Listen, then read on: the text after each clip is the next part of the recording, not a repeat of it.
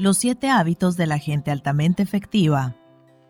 La revolución ética en la vida cotidiana y en la empresa. Por Stephen Covey. 3. Victoria pública. Sexto hábito. La sinergia. Principios de cooperación creativa. Sinergia y comunicación. La sinergia es estimulante. La creatividad es estimulante. Es extraordinario lo que pueden producir la apertura y la comunicación. Las posibilidades de que se produzca una ganancia verdaderamente significativa, un progreso importante, son tan reales que vale la pena correr el riesgo que esa apertura entraña. Después de la Segunda Guerra Mundial, los Estados Unidos encargaron a David Lilienthal encabezar la nueva Comisión de Energía Atómica.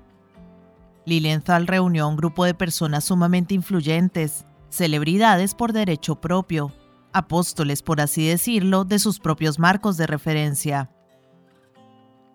Ese grupo de individuos muy diverso tenía un plan de trabajo extremadamente pesado y estaba impaciente por poner manos a la obra.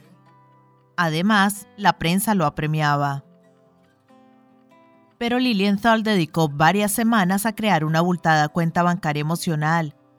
Hizo que aquellas personas se conocieran entre sí, que conocieran sus intereses, sus esperanzas, sus metas, sus preocupaciones, sus antecedentes, sus marcos de referencia, sus paradigmas. Lilienthal facilitó el tipo de interacción humana que crea lazos entre las personas y fue severamente criticado por dedicar tiempo a hacerlo, lo cual no se consideraba eficiente. Pero el resultado neto fue que este grupo estableció una red de relaciones estrechas. Cada miembro quedó abierto a los otros, en un conjunto muy creativo y sinérgico. El respeto entre ellos era tan alto que, si surgía un desacuerdo, en lugar de oposición y defensa, se producía un auténtico esfuerzo tendente a la comprensión. La actitud general era, si una persona de su inteligencia, competencia y compromiso disiente de mí, debe de haber algo en su desacuerdo que yo no lo entiendo y que necesito entender. Usted tiene una perspectiva, un marco de referencia que yo necesito percibir. Se desarrolló una interacción no protectiva y nació una cultura inusual. El diagrama anterior ilustra lo estrechamente relacionada que está la confianza con los diferentes niveles de comunicación. El nivel inferior de la comunicación en las situaciones de baja confianza se caracterizaría por la actitud defensiva y autoprotectora, y a menudo por un lenguaje legalista que abarca todas las bases, califica las alternativas y estipula cláusulas para la huida en el caso de que las cosas salgan mal. Esta comunicación solo produce gano-pierdes o pierdo-ganas. No es efectiva, allí no hay equilibrio PCP y crea nuevas razones para defender y proteger. La comunicación media es la comunicación respetuosa. En este nivel interactúan las personas maduras. Se respetan entre sí, pero quieren evitar la posibilidad de confrontaciones desagradables de modo que se comunican con diplomacia, aunque no con empatía. Tal vez se entiendan en un plano intelectual, sin embargo, no tienen una visión profunda de sus propios paradigmas y supuestos subyacentes, ni se abren a nuevas posibilidades. La comunicación respetuosa opera en situaciones independientes e incluso en situaciones interdependientes, pero sin acceso a posibilidades creativas. En las situaciones interdependientes habitualmente se opta por la transacción. La transacción significa 1 más 1 igual 1 un medio. Las dos partes dan y toman. La comunicación no es defensiva o autoprotectora, ni amenazadora o manipulativa. Es honesta, auténtica y respetuosa. Pero no es creativa ni sinérgica. Produce una forma devaluada del ganar-ganar la sinergia significa que 1 más 1 puede ser igual a 8, 16 o incluso 1600. La posición sinérgica de alta confianza produce soluciones mejores que cualquiera de las originalmente propuestas, y todas las partes lo saben. Además disfrutan auténticamente de la empresa creativa. se constituye una minicultura satisfactoria en y por sí misma. Aunque sea breve, existe allí un equilibrio PCP. En ciertas circunstancias no se puede lograr la sinergia y la salida no hay acuerdo resulta inviable. Pero incluso entonces, un espíritu de intento sincero da habitualmente por resultado una transacción más efectiva. La pesca de la tercera alternativa. Para tener una mejor idea del modo en que nuestro nivel de comunicación afecta nuestra efectividad interdependiente, visualicemos el siguiente guion. En época de vacaciones, un hombre quiere llevar a su familia al lago para vivir en la naturaleza y pescar. Se trata de algo importante para él. Lo ha estado planificando durante todo el año. Ha alquilado una cabaña y un bote. Los hijos están realmente entusiasmados pero la esposa deseaba emplear las vacaciones para visitar a su madre enferma, que se encuentra a unos 250 kilómetros de distancia. No tiene oportunidades frecuentes de verla, lo cual es importante para ella. Estas diferencias pueden ser causa de una importante experiencia negativa. Ya hicimos los planes, los chicos están entusiasmados, deberíamos ir al lago, dice el marido. No sabemos cuánto tiempo más vamos a tener a mamá con nosotros y quiero estar con ella, contesta la esposa. Si no vamos ahora, ¿cuándo volveremos a tener tiempo para hacerlo? Todo el año hemos estado esperando esta semana de vacaciones. Los chicos no van a estar contentos pasando una semana en la casa de la abuela. Nos van a volver locos. Además, tu madre no está tan enferma y tu hermana que vive a menos de un kilómetro de ella puede encargarse de cuidarla. Es mi madre, quiero estar con ella. Puedes hablarle por teléfono todas las noches y tenemos el proyecto de encontrarnos en la reunión familiar de Navidad, ¿recuerdas? Para eso faltan cinco meses. Ni siquiera sé si para entonces aún estará viva. Además, me necesita y quiere que esté con ella. La están cuidando perfectamente y los chicos y yo también te necesitamos. Mi madre es más importante que pescar. Tu esposo y tus hijos son más importantes que tu madre. Como no están de acuerdo, durante esas idas y venidas finalmente puede surgir algún tipo de transacción. Tal vez decidan tomarse vacaciones separadas. El hombre se va con los hijos al lago y la mujer visita a la madre. Los dos se sentirían culpables y desdichados. Los hijos lo sentirían y no podrán disfrutar plenamente de las vacaciones. También es posible que el esposo acceda al deseo de su mujer, pero lo haga de mala gana. Y consciente o inconscientemente, producirá pruebas de que se está cumpliendo su profecía de que todos se sentirán mal durante esa semana de vacaciones. Si es la esposa la que cede, se encerrará en sí misma y se mostrará sumamente sensible a cualquier novedad respecto del estado de su madre. Si ésta llegara a morir, tal vez el esposo nunca se perdonará haber insistido, y la mujer tampoco se lo perdonará a él. Sea cual fuere la transacción a la que finalmente lleguen, puede que a lo largo de los años la recuerden como prueba de insensibilidad, indiferencia o nulo sentido de las prioridades podrían constituir una fuente de disputa por mucho tiempo e incluso dividir a la familia. Muchos matrimonios alguna vez perfectos, apacibles, espontáneos y afectuosos se han deteriorado hasta llegar a la hostilidad por causa de una serie de incidentes de este tipo. El esposo y la esposa ven la situación de modo diferente, y esa diferencia puede dividirlos, separarlos, introducir malentendidos en la relación o bien acercarlos a un nivel más alto.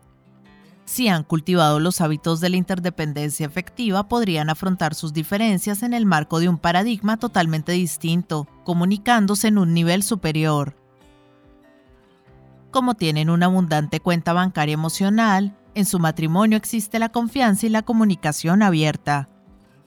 Como piensan en ganar-ganar, creen en una tercera alternativa, en una solución mutuamente beneficiosa, preferible a todas las propuestas en principio. Como escuchan empáticamente y procuran primero comprender, crean dentro de sí y entre ellos un cuadro amplio de los valores y preocupaciones que hay que tener en cuenta para tomar una decisión. Y la combinación de esos ingredientes, la cuenta bancaria emocional abundante, el pensamiento de ganar-ganar, el procurar primero comprender, crea un ambiente ideal para la sinergia.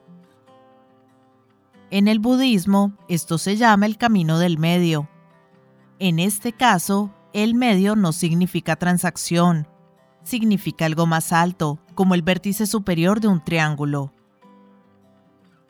Al buscar el camino del medio o superior, esposo y esposa comprenden que su amor, su relación, forma parte de su sinergia. Al comunicarse, el esposo siente real y profundamente el deseo de su mujer, la necesidad que ella tiene de estar con su madre comprende que quiere aliviar las obligaciones de la hermana, que es la principal responsable del cuidado de la enferma. Comprende que realmente no saben por cuánto tiempo más estará con ellos y que sin duda es más importante que pescar. Y la esposa comprende profundamente el deseo del esposo de que toda su familia esté junta y de procurarles a los chicos una gran experiencia tiene presente la inversión realizada en lecciones y equipos de pesca para esas vacaciones y la importancia de crear buenos recuerdos conjuntos. De modo que reúnen todos esos deseos. No se sitúan en los lados opuestos del problema. Comparten un mismo lado mientras examinan la cuestión, comprendiendo las necesidades y creando una tercera alternativa que habrá de satisfacerlos. Tal vez podamos pensar en otro momento de este mes para que visites a tu madre, sugiere el marido. Yo podría hacerme cargo de la casa durante el fin de semana y después conseguir a alguien que me ayudara de manera que tú puedas ir. Sé que para ti es importante. O podríamos instalarnos y pescar en un lugar que esté cerca de la casa de tu madre. No sería tan bonito, pero de todos modos nos haríamos una vida al aire libre y también satisfaríamos otras necesidades y los chicos no se subirían por las paredes. Incluso podríamos proyectar actividades de recreo con los primos, los tíos y las tías, lo cual sería una ventaja adicional. Sinergizan. Se comunican en ambas direcciones hasta que aparece una solución con la que ambos se sienten bien y que es mejor que cualquiera de las propuestas originales. Es mejor que la transacción, es una solución sinérgica que genera P y CP. No se trata de una transacción, sino de una transformación. Las dos partes consiguen lo que realmente quieren y en el proceso construyen la relación. Sinergia negativa. La búsqueda de la tercera alternativa es un cambio de paradigma importante que desplaza la mentalidad dicotómica de o esto o aquello la diferencia en los resultados es muy grande. ¿Cuánta energía negativa se consume por lo general cuando las personas tratan de resolver problemas o tomar decisiones en una realidad interdependiente? ¿Cuánto tiempo se dedica a confesar los pecados de los otros, al politiqueo, la rivalidad, los conflictos interpersonales, la protección a la propia retaguardia, la lucha por el dominio y las profecías destructivas? Es como conducir un automóvil con un pie en el acelerador y otro en el freno. Y en lugar de retirar el pie del freno, la mayor parte de la gente aprieta más el acelerador. Trata de aplicar más presión, más elocuencia, más información lógica para fortalecer su posición. El problema consiste en que las personas altamente dependientes están tratando de tener éxito en una realidad interdependiente ellas dependen de la fuerza que obtienen de su posición y procuran una salida del tipo gano-pierdes, o bien ceden a su necesidad de ser populares y caer simpáticas y su salida es del tipo pierdo-ganas. Pueden hablar de la técnica de ganar-ganar, pero en realidad no quieren escuchar, quieren manipular. Y la sinergia no prospera en ese ambiente. Las personas inseguras piensan que toda la realidad puede ser dócil para sus paradigmas, tienen una gran necesidad de convertir a los otros en clones, de moldearlos con su propio pensamiento. No comprenden que la fuerza misma de la relación reside en que en ella se cuenta con otro punto de vista. Igualdad no es identidad. La uniformidad no es unidad. La unidad o la identidad suponen complementariedad, no igualdad. La igualdad no es creativa y es aburrida. La esencia de la sinergia consiste en valorar las diferencias. He llegado a creer que la clave de la sinergia interpersonal es la sinergia intrapersonal, es decir, la sinergia interior de cada persona. El corazón de la sinergia intrapersonal está contenido en los principios de los primeros tres hábitos, que proporcionan una seguridad interior suficiente como para asumir los riesgos de ser abierto y vulnerable. Mediante la internalización de esos principios, desarrollamos la mentalidad de abundancia de ganar-ganar y la autenticidad del quinto hábito. Uno de los resultados más prácticos de centrarse en principios consiste en que ello no nos totaliza, nos integra por completo, las personas profundamente programadas con un pensamiento lógico, verbal, de hemisferio izquierdo, descubrirán lo totalmente inadecuado que es ese pensamiento para resolver problemas que requieren mucha creatividad. Toman conciencia e inician un nuevo guion con su hemisferio derecho. No se trata de que antes su hemisferio derecho no existiera, estaba adormecido. Los músculos no estaban desarrollados, tal vez solo atrofiados desde la primera infancia, como consecuencia del fuerte énfasis puesto en el cerebro izquierdo, propio de la educación formal o la programación social. Cuando una persona tiene acceso al hemisferio derecho, intuitivo, creativo y visual, y también al hemisferio izquierdo, analítico y lógico, opera con la totalidad de su cerebro. En otras palabras, hay sinergia psíquica en nuestra propia cabeza. Y esta herramienta se adecua mejor a la realidad de la vida, porque la vida no es solo lógica, es también emocional. En una oportunidad yo conducí un seminario titulado Administre con la izquierda, lidere con la derecha, en una empresa de Orlando, Florida. Durante la pausa, el presidente de la compañía se me acercó y me dijo, Stephen, esto me intriga pero he estado pensando en este material más en función de su aplicación a mi matrimonio que a mi empresa. Mi mujer y yo tenemos un verdadero problema de comunicación. ¿No querría usted almorzar con nosotros y tener la amabilidad de observar cómo nos comunicamos? Hagámoslo, le contesté. Al sentarnos a la mesa intercambiamos algunas bromas. Después el hombre se volvió hacia la esposa y le dijo, Querida, he invitado a Steven para ver si puede ayudarnos en nuestra comunicación recíproca. Sé que piensas que yo debería ser más sensible y considerado.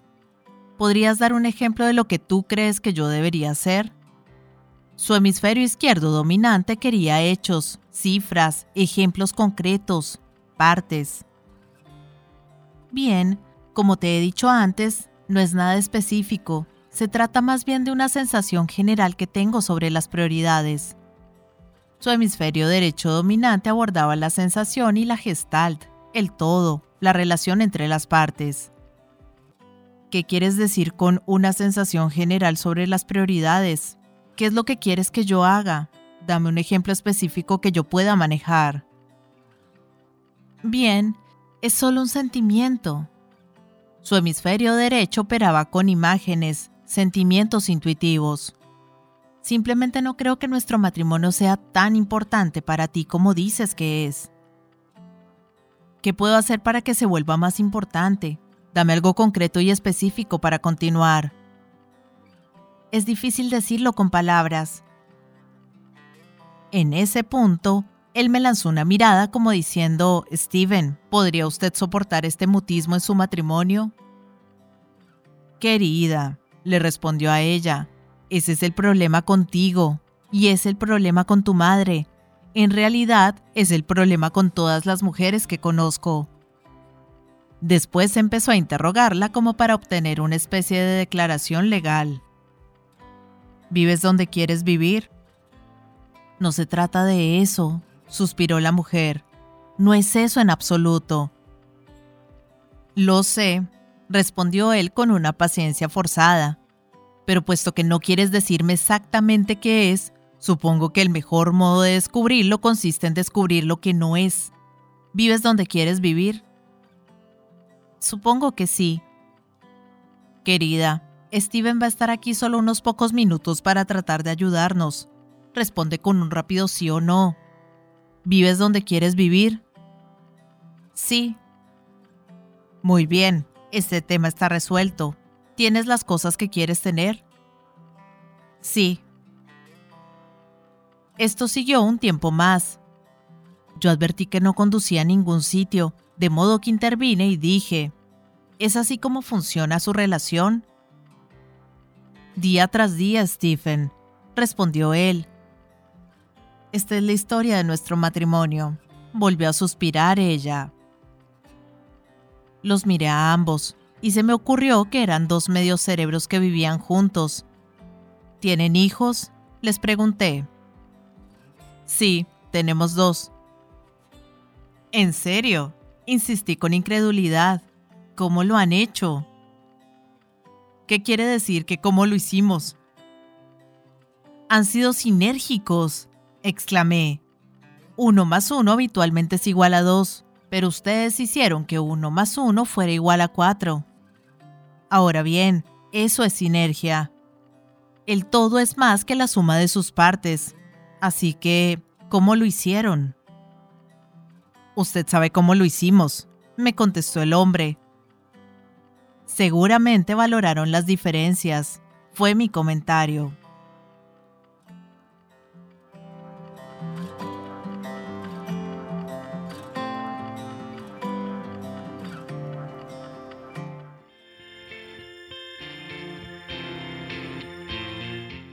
Hola gente, ¿cómo están? Mi nombre es Carolina, yo soy la voz de audiolibros leyendo juntos. Este es un hermoso proyecto que pretende poner un poco de buena vibra y felicidad allá afuera, acompañando a las personas en su cotidiano con diferentes tipos de lectura, desde aventura, suspenso, terror, cuentos para niños, autoayuda, meditaciones, en fin, lo que se les ocurra. Espero que hayan disfrutado del audio, para mí es todo un honor que compartan su precioso tiempo conmigo y ya saben, abajo del audio siempre está la famosa y mágica cajita de descripción donde pueden encontrar cosas tan fascinantes como mis redes sociales. Si quieren comunicarse conmigo, si quieren dejarme un mensaje, si quieren preguntarme algo, sugerirme algo o si no les gustó y simplemente quieren quejarse, siéntanse libres de ir y expresarme todo lo que crean necesario. Pero si realmente les gustó el audio y me quieren apoyar, pueden pasarse por YouTube y seguirme y darle un me gusta a todo lo que disfruten. Ya si les caí súper bien, pueden dar una vueltica por Patreon, donde me pueden ayudar como las personas de apoyo y las personas incondicionales que por el valor de uno o dos cafecitos al mes me están apoyando un montón y me ayudan a seguir adelante. Y si vives en Argentina, te dejo los vínculos de Mercado Pago y de Cafecito. Por ahí también me puedes ayudar, si quieres. Quiero agradecerles el haber llegado hasta este momento del audio y espero que nos veamos pronto para pasar el rato leyendo juntos. Muchas gracias. Chao.